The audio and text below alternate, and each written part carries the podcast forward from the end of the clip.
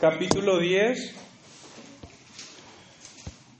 versículos 15 al 18, para lo cual le pido que se pongan de pie y así reverenciar su santa palabra. Hebreos 10, capítulo 15 al 18. Dice así, y nos atestigua lo mismo el Espíritu Santo, porque después de haber dicho, este es el pacto que haré con ellos después de aquellos días, dice el Señor. Pondré mis leyes en sus corazones y en sus mentes las escribiré. Añade, y nunca más me acordaré de sus pecados y transgresiones, pues donde hay remisión de esto, no hay más ofrenda por el pecado. Pueden sentarse, hermano, el Señor bendiga su palabra en medio nuestro. Bueno, en a este estudio, a este sermón, lo titulé Nunca más me acordaré de tus pecados. Verdaderamente es la idea que cautiva mi mente y mi corazón al leer esta, este fragmento de la palabra del Señor. Creo que es una idea muy potente que nos permite a nosotros poder peregrinar en, este, en esta vida, confiados en que Él nos recibe, en virtud de los méritos de nuestro Salvador y por medio de quien nosotros fuimos redimidos, salvados, rescatados de aquella condenación que se cierne sobre toda la humanidad. Pero para entrar en este texto quisiera conectar un poco la serie de estudios que venimos haciendo Y es que el domingo pasado por la mañana habíamos estado estudiando acerca del contraste que hay entre los dos sacrificios. El primero, el de la era levítica, que fueron muchos sin número, y el sacrificio de Cristo, que es uno solo. Es el primer contraste que ya tenemos. Aquellos primeros sacrificios que fueron sin números nunca pudieron limpiar las conciencias de, de los que se acercaban porque tampoco podía quitar los pecados del hombre. Su propósito más bien era el hacer memoria de los pecados y al mismo tiempo comunicaba el carácter santo de Dios, junto con todas sus perfecciones, así también su justicia, su misericordia y sin duda su amor, porque todo aquel culto, todo aquel tabernáculo era el camino que Dios había dejado al hombre para poder acercarse. Era la forma en cómo el Señor no abandonó a la humanidad, sino que le había dado al hombre una esperanza por el cual ser salvo. Ahora bien, todo ese culto y ese tabernáculo reflejaba únicamente aquel que había de venir, a Cristo. Era una sombra, un anticipo, una parábola, una, una gran semejanza, mejor dicho, pero no así la sustancia, el cual es solo Cristo. Aquellos sacrificios apenas podían ser una sombra de lo verdadero, de aquel verdadero sacrificio, del único Cordero de Dios que quita el pecado del mundo. No hay otro sacrificio que haya quitado el pecado del hombre, ni siquiera uno solo.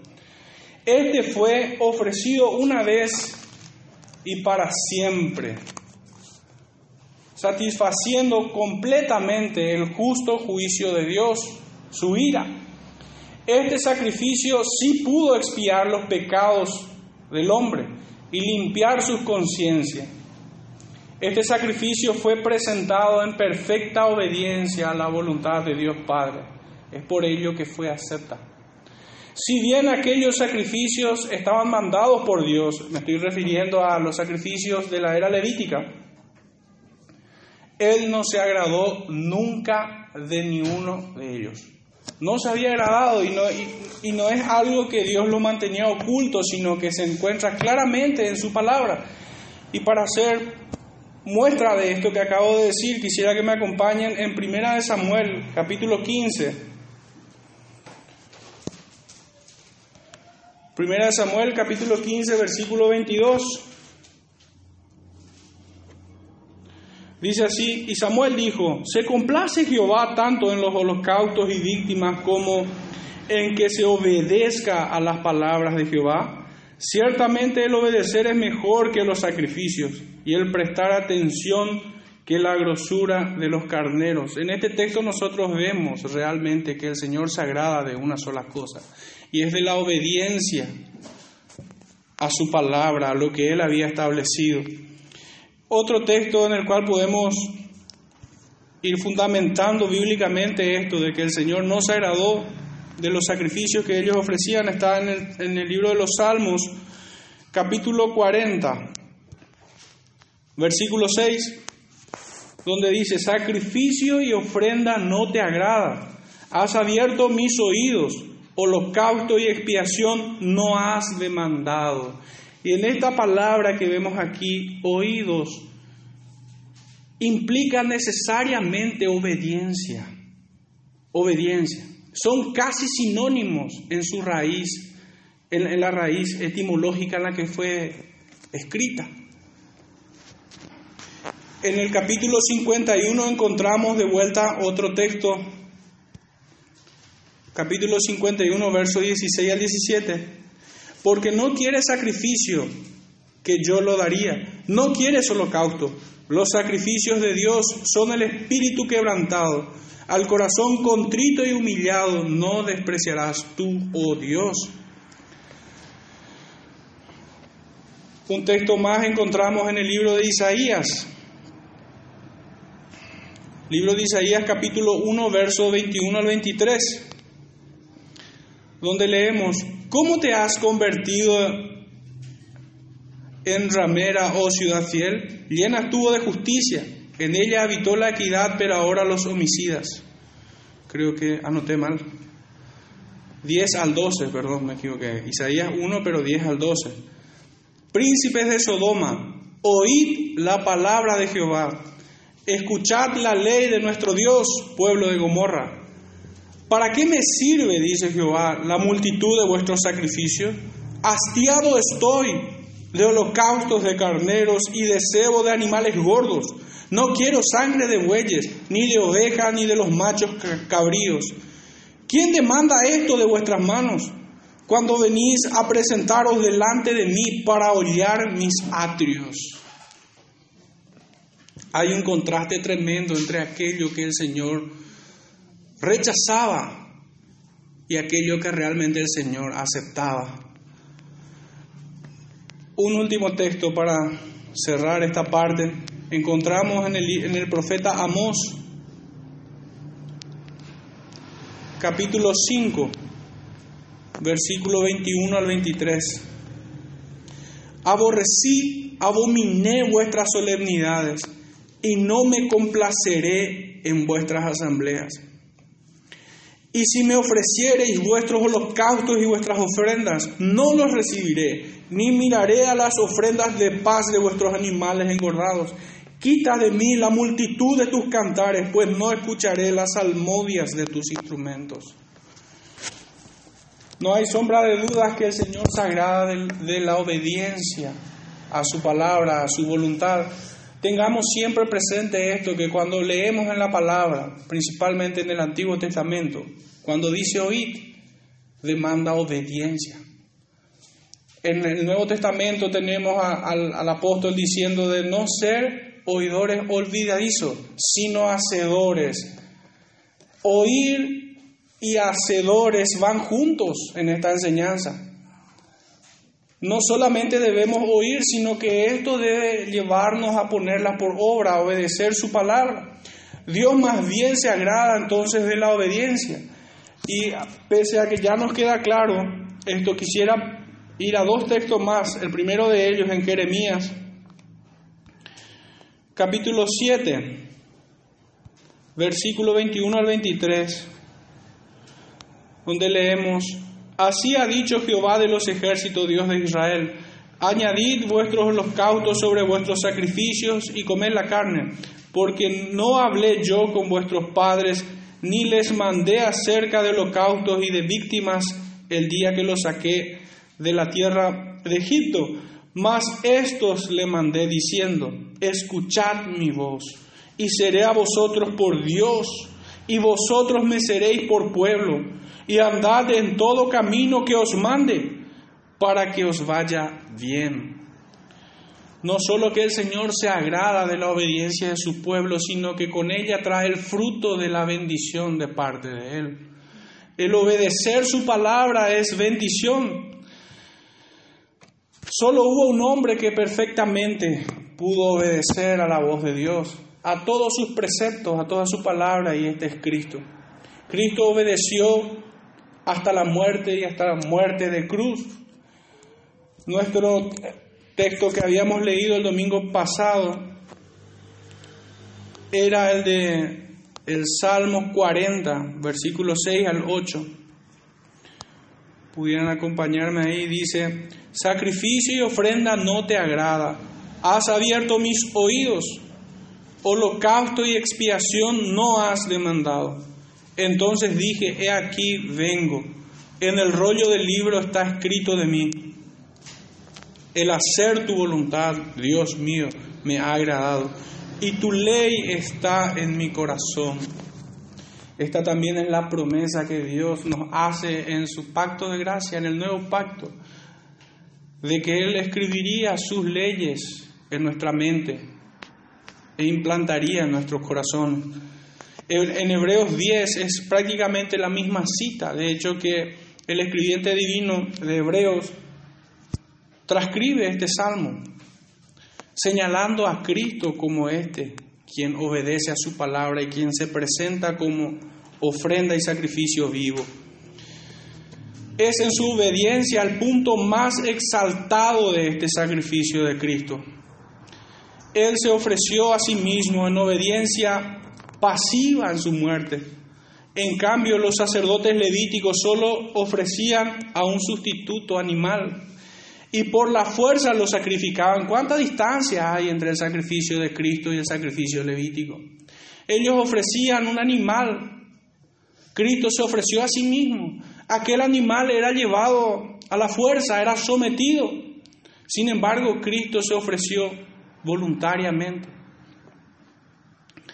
Es enorme la distancia realmente. Aquellos sacrificios no pudieron limpiar las conciencias de ningún hombre.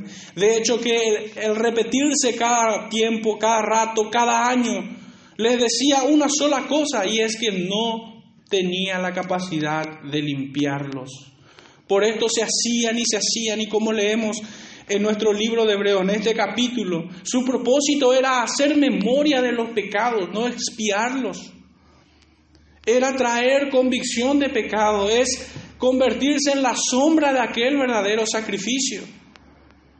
Cada animal que fue sacrificado allí solamente era una sombra del verdadero sacrificio que se ofreció allí en el monte Calvario. En consecuencia, aquellos sacrificios sin número solo podían prefigurar al verdadero sacrificio. Y este es el fin de todos los sacrificios, llegado Cristo. En Él somos justificados y santificados para siempre. De esa manera había, habíamos cerrado el último versículo el domingo pasado, donde leemos en el verso 14, Hebreos 10, 14, porque con una sola ofrenda hizo perfecto para siempre a los santificados. Ahora sí podemos entrar en nuestro texto y, me gustaría dividirlo en dos, dos partes. La primera lleva por título La ratificación del perdón de Dios. Y el segundo, ya no hay más sacrificios que ofrecer. La primera parte va del verso 15 al 17. Me gustaría leerlo de vuelta. Y nos atestigua lo mismo el Espíritu Santo porque después de haber dicho, este es el pacto que haré con ellos después de aquellos días, dice el Señor, pondré mis leyes en sus corazones y en sus mentes las escribiré. Añade, y nunca más me acordaré de sus pecados y transgresiones. En estos últimos versículos, el escribiente divino ha hecho uso prácticamente de toda la Biblia tal cual como el mismo Jesucristo la usó para predicar en el camino de Maús a aquellos hombres, utilizando el texto de los libros de Moisés, los profetas y los salmos. Nuestro escribiente, el escribiente de Hebreo, siempre lo menciono así porque la palabra no, no, no nos dice quién fue el que, el que escribió. Sabemos, entendemos de que el autor primario es Dios mismo por medio de su Santo Espíritu, pero el autor secundario no sabemos. Tenemos la prudencia de, como el mismo apóstol Pablo, de quien muchos piensan que él escribió esta carta, pero él mismo nos deja una enseñanza en 1 Corintios 4:6 cuando nos dice, para que tomen ejemplo de mí y de Apolos, de no ir más allá de lo que la la escritura dice, al Señor le ha placido tener oculto su nombre. No nos reveló. Podemos entrar a considerar a muchos hombres, no solo a Pablo, pero yo creo que es mucho más prudente hablar de lo que la Biblia habla y callar donde ella calla. Y es el mismo espíritu con el cual debemos leer también Deuteronomio 29, 29. Las cosas ocultas pertenecen a Jehová mas las reveladas son para nosotros. Hablemos de aquello que el Señor nos ha dado. Y el Señor nos ha dado su mensaje, su palabra, sin duda alguna, por medio de su Santo Espíritu. A quien Dios haya usado para escribir esta carta, aquellos hermanos que en la dispersión huían de, Roma, de, de los fariseos, del judaísmo de aquel tiempo, no lo sabemos. Yo no sería tan temerario ni arrogante en querer dar un nombre, pues Dios mismo lo ha ocultado. Pero este escritor, en estos versículos, desde el capítulo 10, tan solo en estos versículos de este capítulo 10, ha hecho uso de la ley de Moisés, de los salmos y de los profetas. Sin duda es alguien que tenía un dominio bastante acabado de, de las escrituras. Y voy a hacer algunas menciones de ellos. El primer texto del cual hace referencia es en Hebreos 10:11 y está haciendo mención de Éxodo 29:38. Si quieren podemos ir allí brevemente. Éxodo 29:38. Leemos. Esto es lo que ofrecerá sobre el altar, dos corderos de un año cada día continuamente. Y en nuestro texto de Hebreos 10:11 leemos, y ciertamente todo sacerdote está día tras día ministrando y ofreciendo muchas veces los mismos sacrificios que nunca pueden quitar los pecados, haciendo mención a, a esto en Éxodo 29, 38 hablándonos de los continuos sacrificios que se hacían en aquel tiempo. También citó el libro de los Salmos varias veces. El primero de ellos es la que leímos ya en el Salmo 46 al 8, y esto se encuentra en el capítulo 10, versos 5 al 7, que ya no es necesario volverlo a leer, pero lo tienen ahí, acerca del sacrificio, ofrenda, holocausto y expiaciones que agradaron a Dios, que no agradaron a Dios y aquel que sí le agradó. Otro texto que utiliza, otro salmo que utiliza el escritor es el Salmo 110, 1. En paralelo con Hebreos 10, 12 al 13 pudieran compararlo. Acerca de Cristo sentado a la diestra de Dios Padre, habiendo culminado su obra sacrificial en la tierra y puesto a sus enemigos en humillación. Salmo 110, uno varias veces citado ya a lo largo de esta carta. En el presente versículo de estudio que estamos tomando hoy, se, se hace de manera, o se presenta de forma explícita a la tercera persona de la Santa Trinidad, al Espíritu Santo, pues dice, y nos atestigua lo mismo el Espíritu Santo. aparece en este relato, trayéndonos a la memoria lo dicho por el profeta Jeremías.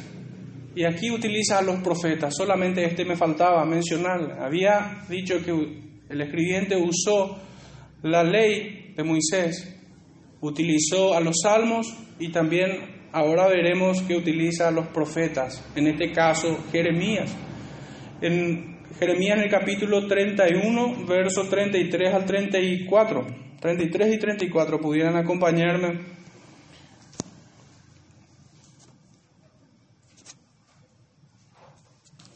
Donde dice,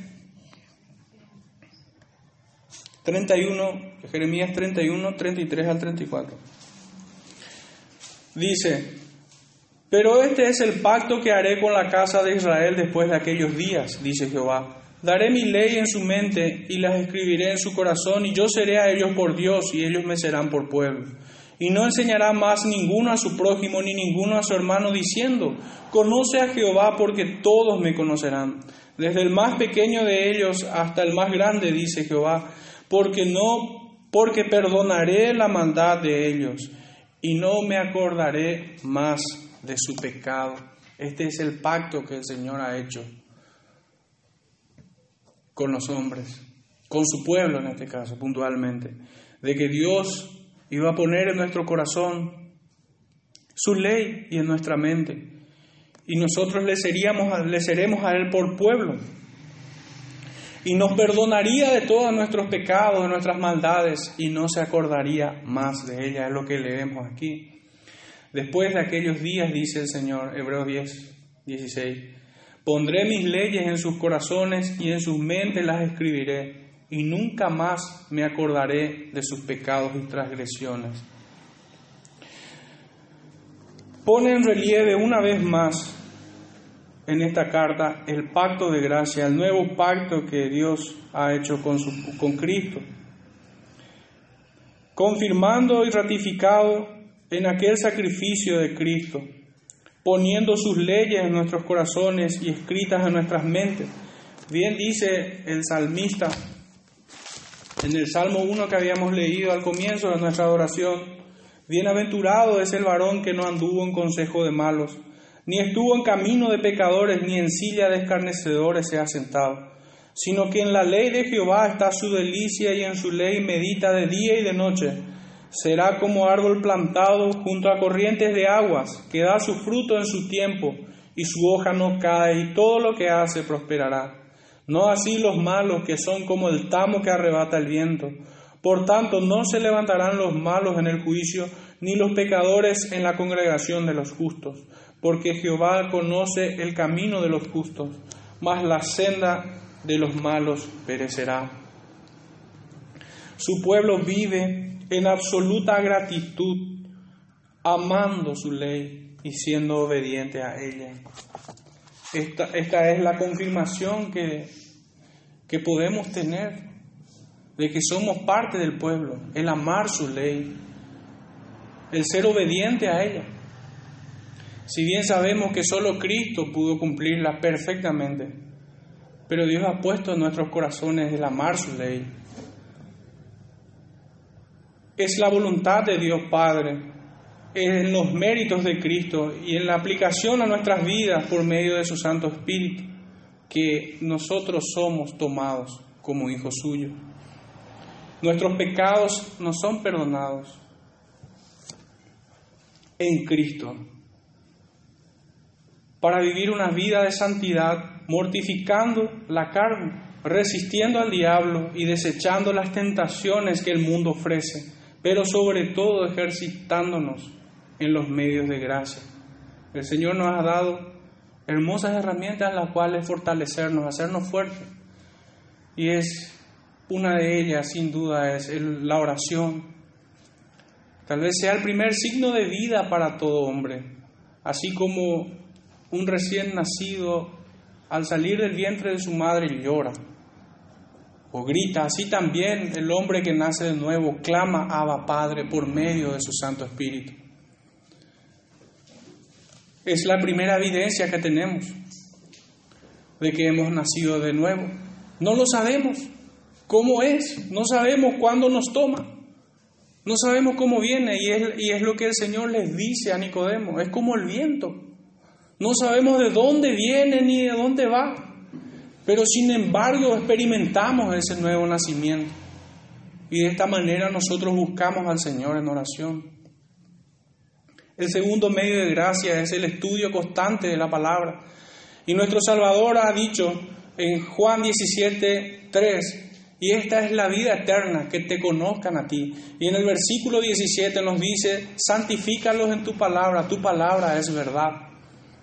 Podemos identificar con mucha claridad que otro medio de gracia es su palabra, es el estudio constante, como dice el salmista que habíamos leído. Bienaventurado es aquel cuya delicia es la ley de Jehová. Es su palabra, el conocerle es el todo bien. Y también el congregarse. El congregarse es, es una hermosa herramienta también de santificación para cada uno de sus hijos. El no hacerlo es, estar desechando su ley. Es el no, no considerar lo que Dios nos ha dado. Es una bendición. Como dirían otros, o lo han dicho ya, es un anticipo. Somos como una pequeña colonia del cielo aquí en la tierra. Somos un grupo de personas que miran aquello que está delante que esperan al mismo Salvador, quienes consideran a Cristo como su heredad, como su herencia, como la perla de gran precio. ¿Cómo entonces el creyente pudiera ser consumido en demasiada tristeza cuando tiene a un hermano al lado suyo? ¿Cómo pudiera estar ajeno al consejo de Dios teniendo a los hermanos cerca? ¿Cómo pudiera estar vulnerable un hijo de Dios teniendo a la congregación de los santos que acampan, que velan, que le cuidan, que oran por él? Es un medio de gracia también dado a la iglesia, al creyente.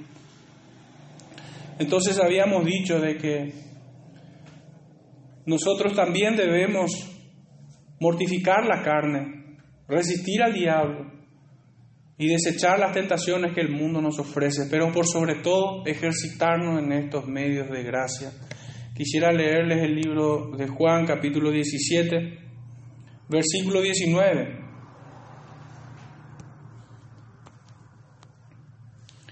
Y por ellos yo me santifico, Jesús hablando, orando al Padre. Yo me santifico a mí mismo para que también ellos sean santificados en la verdad. Cristo santificándose por su pueblo. Y vemos también en Primera de Tesalonicenses capítulo 5, versículos 23, y el mismo Dios de paz os santifique por completo, y todo vuestro ser, espíritu, alma y cuerpo, sea guardado irreprensible para la venida de nuestro Señor Jesucristo. El Señor nos garantiza esto. Hemos sido declarados justos y santos al Señor, apartados para Él. Fuimos dados por, el Padre al Hijo. Le pertenecemos a Él. Pero si leemos los versículos que le preceden a este versículo 23, también nos habla de una parte que nosotros debemos hacer. Y entre, entre entre ellas encontramos de reconocer a los que trabajan y os presiden en el Señor. Lo segundo es tener paz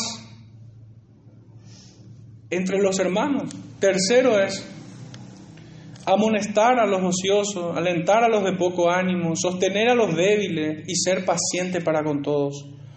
En el 15 dice, no pagar a ninguno mal por mal, antes seguid siempre lo bueno unos con otros y para con todos. Lo siguiente es estar siempre gozosos. Lo siguiente, orar sin cesar, dar gracias en todo, no apagar al espíritu, no menospreciar las profecías, examinarlo todo reteniendo lo bueno y absteniéndonos de toda especie de mal. Y ahí recién llegamos al versículo 23 donde leemos, y el mismo Dios de paz os santifique por completo. El Señor ha puesto esto en cada uno de sus hijos, el amar su ley y el buscar santidad, el anhelar santidad. Cristo en su sacrificio logró la expiación de su pueblo, tanto en el Nuevo como en el Antiguo Testamento. Y hay unos versículos que quisiera leer al respecto porque en ocasiones pudiera parecerle confuso a muchos hermanos esto, ¿verdad? De cómo en el Antiguo Testamento. Y el primero es el capítulo 32 del libro de Salmos. Salmos capítulo 32, versículo 1 al 6. Bienaventurado aquel cuya transgresión ha sido perdonada y cubierto su pecado. Bienaventurado el hombre a quien Jehová no culpa de iniquidad y en cuyo espíritu no hay engaño. Mientras callé se envejecieron mis huesos en mi gemir todo el día, porque de día y de noche se agravó sobre mí tu mano, se volvió mi verdor en sequedades de verano. Mi pecado te declaré y no encubrí mi iniquidad. Dije, confesaré mis transgresiones a Jehová y tú perdonaste la maldad de mi pecado. Por esto orará a ti todo santo en el tiempo en que pueda ser hallado. Ciertamente en la inundación de muchas aguas no llegarán estas a él. Es el mismo método que vemos en el Nuevo Testamento, así también en el Antiguo. Acá no dice que es bienaventurado aquel cuyas transgresiones le son perdonados en los sacrificios que hacían los sacerdotes en el templo, sino aquel quienes confesaban al Señor. Y de hecho que en el Salmo vemos de que aquellos que esconden su pecado envejecen, dice. No son prosperados, sino que son consumidos. Pero una vez que confiesa, que declara su pecado en arrepentimiento y, los confiesas, el Señor perdona la maldad de tu pecado. Y es así donde podemos declarar como el salmista, tú eres mi refugio, me guardarás de la angustia, con cánticos de liberación me rodearás. En Hechos 2, Salmo de David es el que habíamos leído. En Hechos 2, versículos 25 al 32, un texto que lo hemos leído ya bastante, pero es pertinente. Porque David dice de él, veía al Señor siempre delante de mí, porque está a mi diestra no seré conmovido, por lo cual mi corazón se alegró y se gozó mi lengua, y aún mi carne descansará en esperanza, porque no dejarás mi alma en el Hades, ni permitirás que tu santo vea corrupción. Me hiciste conocer los caminos de la vida. Me llenarás de gozo con tu presencia. Varones hermanos, se os puede decir libremente del patriarca David que murió y fue sepultado, y su sepulcro está con nosotros hasta el día de hoy. Pero siendo profeta y sabiendo que con juramento Dios le había jurado que de su descendencia en cuanto a la carne levantaría al Cristo para que se sentase en su trono, viéndolo antes, habló de la resurrección de Cristo que su alma no fue dejada en el Hades, ni su carne dio corrupción. A este Jesús resucitó Dios, de lo cual todos nosotros somos testigos. En ningún otro hay salvación, sino en Cristo, en aquel que fue prometido ya en el Génesis, la simiente de la mujer. Así como fue perdonado Abraham en el Antiguo Testamento, así hoy también nosotros somos perdonados. En el libro de Gálatas, capítulo 3, leemos del verso 6 al 9, así Abraham creyó a Dios y le fue contado por justicia. Sabed por tanto que los que son de fe, estos son hijos de Abraham. Y la escritura, previendo que Dios había de justificar por la fe a los gentiles, dio de antemano la buena nueva a Abraham, diciendo, en ti serán benditas todas las naciones de modo que los, que los de la fe son bendecidos con el creyente Abraham. Lo que en ocasiones pudiera costar un poco entender cómo es que aquellos hombres de la antigüedad pudieron ser salvos en, en Cristo. Y es que la revelación es progresiva, es progresiva hasta llegar a la consumación de todas las cosas en Cristo Jesús.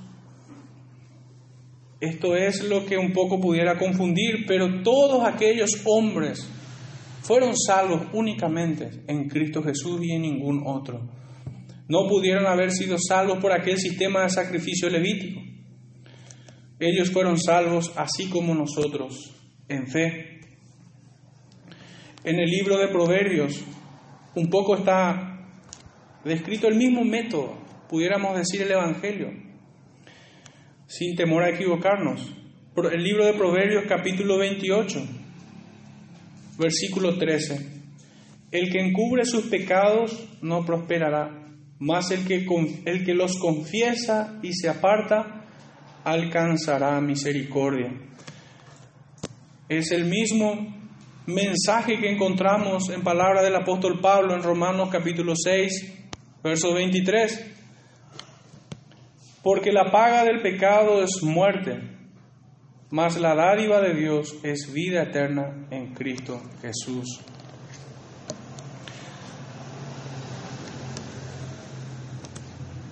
Es el, es el pacto de gracia, es su evangelio, es su bendición en Cristo la que, la que redimió siempre a cada uno de los hombres que alcanzaron salvación.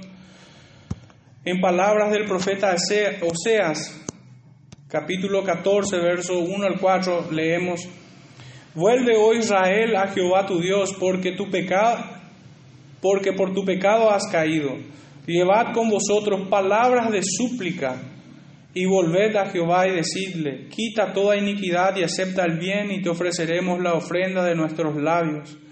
No nos librará el asirio, no, no montaremos en caballos, ni nunca más diremos a las obras de nuestras manos, dioses nuestros. Porque en ti el huérfano alcanzará misericordia. Yo sanaré su rebelión, los amaré de pura gracia, porque mi ira se apartó de ellos. Fíjense, que el pueblo de Israel cuando buscaba sinceramente a Dios no traía carneros, no traía becerros, sino que traía frutos de labios que confiesan su nombre. Traían arrepentimiento sincero, estaban contritos en su corazón, se acercaban como hombres pobres de espíritu. Es lo mismo que encontramos nosotros en Efesios capítulo 2, versos 4 al 8 pero Dios, que es rico en misericordia, por su gran amor con que nos amó, aun estando nosotros muertos en pecado, nos dio vida juntamente con Cristo. Por gracia sois salvos. Y juntamente con Él nos resucitó y asimismo nos hizo sentar en los lugares celestiales con Cristo Jesús, para mostrar en los siglos venideros las abundantes riquezas de su gracia, en su bondad para con nosotros en Cristo Jesús. Porque por gracia sois salvos por medio de la fe y esto no de vosotros, pues es don de Dios. De pura gracia nos ha, nos ha amado el Señor. Otro texto que encontramos para fundamentar esto es el de Isaías, capítulo 43.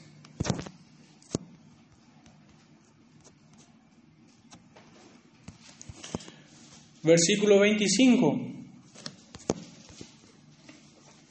Yo, yo soy el que borro tus rebeliones por amor de mí mismo y no me acordaré de tus pecados. Es el mismo texto que leemos en Hebreos 8:12. Porque seré propicio a sus injusticias y nunca más me acordaré de sus pecados y de sus iniquidades. Entrando en esta segunda parte del versículo 18, dice así, pues donde hay remisión de esto no hay más ofrenda por el pecado. Puede que para nuestro tiempo no suene, no suene tan dramático esta sentencia final que leemos aquí, de que no hay más ofrenda por el pecado. Pues estamos a dos mil años de distancia de, de, aquellos ritos y sacrificios, pero para los días en que esta carta fue escrita, representaba algo muy intenso, impactante, abrumador y desafiante por sobre todas las cosas. Pues ellos también solo eran, fueron parte de este culto durante muchos años. Desarraigar aquello era algo difícil que desafiaba a toda la élite religiosa. Este sistema de sacrificio cesó definitivamente en el año 70 de nuestra era, cuando el ejército romano, comandado por el general Tisto, posteriormente emperador de Roma, destruyó el templo de Jerusalén. Finalmente cesaron los sacrificios. Lo que el hombre jamás pudo, Cristo lo ha logrado con creces. En la cruz del Calvario se dio el sacrificio definitivo en el cual hemos sido reconciliados para con Dios. Fue en ese sacrificio y ya no hay más. quisiera que podamos sustentar esto que acabo de decir con algunos versículos. Colosenses, el primero, versículo 1, capítulo 1, versículo 19 al 22.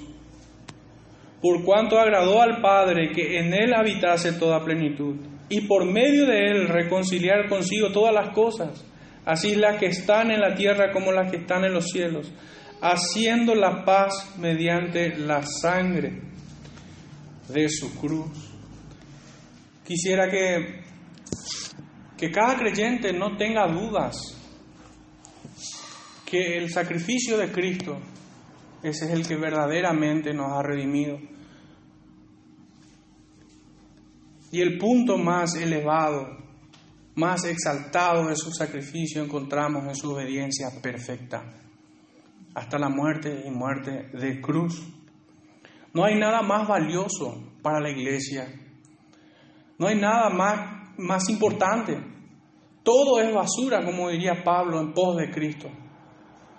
De aquel que va en pos de Cristo. Todo lo deja a un lado. No hay excusas. No hay nada que pudiera detener al creyente para ir en pos de su Señor cuando éste le llama. La iglesia de aquellos tiempos tenía una lucha terrible estaban siendo perseguidos también a filo de espada, estaban también siendo asediados por el paganismo de Grecia. Y el escritor les alienta a mirar a Cristo, a mirar aquella cruz, de la misma manera que Esteban entregó su alma al Señor. Que teniendo enfrente una turba que lo iba a apedrear, él no, claudicó, sino que elevó su mirada y entregó el Espíritu. Elevó su mirada al Señor y no retrocedió. Pues esta también es una hermosa promesa que el Señor no nos ha dado espíritu de cobardía, pues no somos de los que retroceden para perdición del alma. Esta es una certeza que aquellos a quienes el Señor, en quienes el Señor ha puesto su ley en sus corazones en sus mentes, no se volverán atrás sino que Él nos, nos guarda, así como Cristo lo ha dicho en Juan 17. Ya la reflexión final y aplicación un poco de esto que hemos leído. Nosotros debemos ser como embajadores de la misericordia de Dios, ministros de reconciliación en el libro de Proverbios 3 y 4 dice de esta manera, átalas a tu cuello, átalas a tu cuello, a donde vayas muestra misericordia. Y escríbela en la tabla de tu corazón. En el Salmo 86, 5. Él es grande en misericordia, nuestro Dios es misericordioso. Nosotros debemos reflejarle también a Él a través de esto siendo nosotros misericordiosos para con nuestros hermanos sin duda y también para con todos los hombres. En Mateo 5.7 nos dice, bienaventurado el misericordioso. En Mateo 6.15, si no perdonamos, Él tampoco nos perdona. Aquellos que alcanzan el perdón de Dios están ejercitados en esto. Pero aquellos quienes no han disfrutado del perdón de Dios, no pueden dar lo que no tienen. En Mateo 18, 21, 22, pudiéramos hacernos la pregunta de cuántas veces debemos perdonar. Y ni siquiera podemos nosotros contar cuántas veces el Señor nos ha perdonado y cuántos pecados Él nos ha, nos ha limpiado. Entonces ni siquiera es necesario dar respuesta a esa pregunta. En Mateo 18, 35 hay una promesa y es que así será contigo. Efesios 4, 32, perdonamos como Dios nos perdonó en Cristo. En Colosenses 3, 13, soportémonos unos a otros. En nuestro libro de Hebreos 12, 15, adelantándonos un poco, que no brote en nosotros. Esto sería oportuno leerlo tal cual está.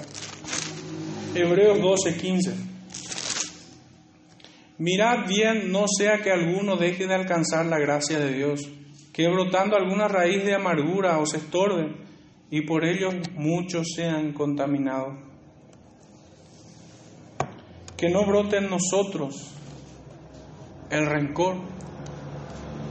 Hay una frase, que, un axioma popular que dice que errar es humano, pero guardar rencor es más humano aún. Es más humano aún. Nosotros como hijos de Dios debemos perdonar y no guardar rencor. Que no, no, no incube en nuestros corazones a causa de la falta de misericordia el rencor o el odio hacia los hermanos.